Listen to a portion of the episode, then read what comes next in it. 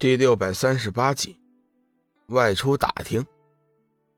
虎妖和两位散魔定下的客栈名为逍遥阁，属于那种多种经营的大型客栈。刚进客栈，就见大厅内搭设的一半人高的木台上，有一个少女正在跳舞。这些少女身着艳丽服饰，面罩轻纱，赤足。在小圆毯上翩翩起舞，他们的舞姿曼妙，腰肢扭动弯曲，柔弱无骨，不经意间更显得玲珑剔透，风韵迷人。龙宇发现，这些女子大部分都是身无灵力的普通人，还有个别几个虽然也是散魔，但是修为却只有一转。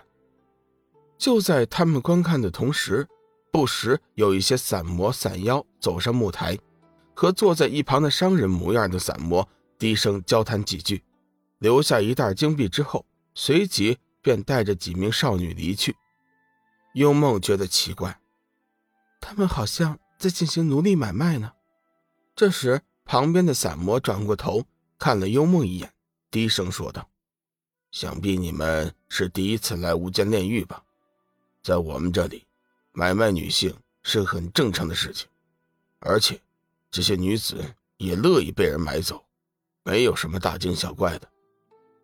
幽梦抬头看了一眼说话的散魔，见他慈眉善目，一脸笑意，身材圆胖，即使憨态可掬，不过那眼神就有些阴霾，估计也不是什么好货色。想到这里，幽梦冷哼一声，不做理会。散魔微微一笑，并不在意幽梦的态度，自个儿上前交了一袋金币，领着两名少女离开了。出门的时候，还冲着幽梦笑了一下。死老头，肯定是个变态。幽梦一阵恶寒。狐妖，房间都订好了吗？龙宇显然不想在此纠缠。公子，都订好了，我们直接包了一间别院，院子里有五十间房间。足够我们这些人住了，狐妖恭敬的回答：“包了一间别院，嗯，不错，你们做的很好。前面带路吧，我们过去。”乱阁大战之后，龙宇新招募的人手，除去死亡的、身受重伤的，目前跟过来还有十五人，加上他们五人，一共是二十人，五十个房间足足有余。虎妖包下的别院叫做春景园。是一座独立的豪华别院，其间景色宜人，其实林峋，还有假山和琼石与亭台楼榭。整园虽然占地面积不大，却是格外显得幽静别致，相映成趣。龙宇一行人进入春景园之后，顿觉眼前豁然一亮，心中大为惊讶，没想到暗黑天还有如此的雅地。随后，龙宇将众人的房间分好。吩咐众人各自先休息一会儿，这几天没有什么特别的事情，最好不要轻易的走出客栈。龙宇和小玉、幽梦同住一房，隔着间门帘间隙，只见一道龙凤呈祥的琉璃屏风迎门摆放，房间宽敞明亮、清净整洁，摆放的物件极其精致奢华，就连墙壁四周照明用的都是拳头大小的夜明珠。小玉、幽梦，你们先休息一会儿，我出去看看，找人打听一下这里的情况。龙宇道。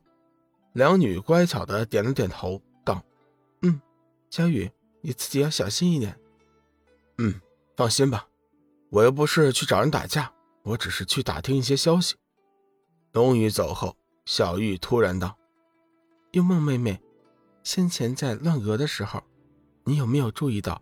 梦露妹妹的脸色呀，幽梦摇了摇头说：“没有，你怎么突然问起这个问题呀？”你过来，我告诉你。小玉一副很神秘的样子，幽梦急忙过去。小玉随即在他的耳边低声说了几句，幽梦听得非常惊讶，说：“小玉姐，你说的是真的吗？小雨和梦露妹妹真的做了那那什么？不要说出来。”心里明白就行了。小玉打断了幽梦。可是小雨和梦露谁也没有提过此事啊，你的判断准确吗？小玉肯定道：“当然了，我仔细看过梦露妹妹当时的脸色了，肯定是错不了的。”停了一下，小玉道：“这件事，小雨和梦露谁也不提，我看这其中，肯定有什么原因的。嗯，是有点奇怪。其实梦露早就喜欢龙宇了，只是不知道龙宇心里是怎么想的。要不我们找个机会，问问龙宇这件事情吧。”英梦道。龙宇离开房间之后，叫了志远出来，两人一起前去客栈的大厅。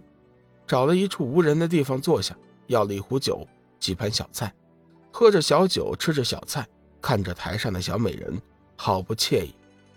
老大，你不会是真的来喝酒看女人的吧？志远嘿嘿一笑：“当然不是了，我们初来乍到，先探听一下这里的情况。”龙宇解释道：“，原来是这样。哎，对了，先前醉仙前辈不是都告诉你了吗？”龙宇道。嗯不错，醉仙大哥是说了一些，但是谁知道他说的是几百年前的事情呢？你别忘了，上次太原前辈告诉我们乱阁的事情，结果还不早都过时了。为了保险起见，我们还是重新再打听一下吧。京城小姐出来啦！就在这时，店伙计突然大喊一声，先前喧闹的大厅顿时安静下来。